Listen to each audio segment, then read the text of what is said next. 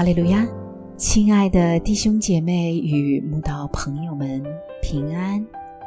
今天我们要分享的是《日夜流淌心中的甘泉》这本书中二月一日，曾经我以为这篇灵粮。本篇背诵京剧《路加福音》九章二十三节。耶稣又对众人说。若有人要跟从我，就当舍己，天天背起他的十字架来跟从我。曾经，十字架是罗马帝国惩罚犯人最残忍、最羞辱的刑具，人们恐惧害怕，避之唯恐不及。但当耶稣道成肉身，为世人的罪。被钉死在十字架上，十字架却成了这个黑暗污秽的世界最光明荣耀的象征，完全改变了十字架的意义。曾经我以为信主以后，必是天色长蓝，无风无雨，从此人生路上鸟语花香，处处美好的日子。但神要我背起的十字架。却是走在患难不断、荆棘满布的崎岖道路。曾经我以为，如果我能够拥有健康的身体，就能为神多做圣功，借此荣耀主的圣名。但神要我背起的十字架，却是一个充满病痛的羸弱身躯，并要我感恩地相信他的恩典绝对够用。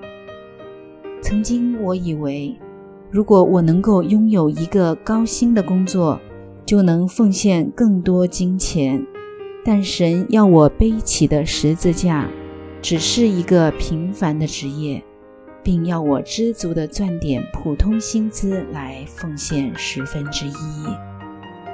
曾经我以为，如果我能走出教会，广传福音，多多领人归主。就能蒙神喜悦，但神要我背起的十字架，只是默默地为教会传福音的圣功日日代祷。曾经我以为，如果我能默默地承受别人给我的伤害，不为自己伸冤，就已经是赦免的极致。但神要我背起的十字架，却是为伤害我的人祷告。不管他们对我的态度如何令我难过，依然发自内心，以最诚恳的态度、最温柔的言语面对他们。曾经我以为教会必是一个充满爱与公义的地方，但神要我背起的十字架，却是心碎的发现：当信徒不愿意彼此相爱，也不想追求公义。就会事与愿违，因为神告诉我，教会也只是一个罪人的集合体。只要注目看着他，凡事仰望他，还是能看到许多真心爱主爱人的人。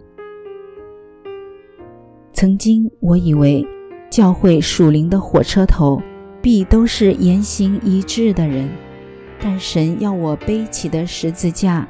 却是发现，如果他们能说不能行，但他们所说的道理来自神的吩咐，就要谨守遵行，却不要效法他们的行为。每一个十字架对我来说都是沉重又痛苦的。软弱小性如我，只想躲避远离。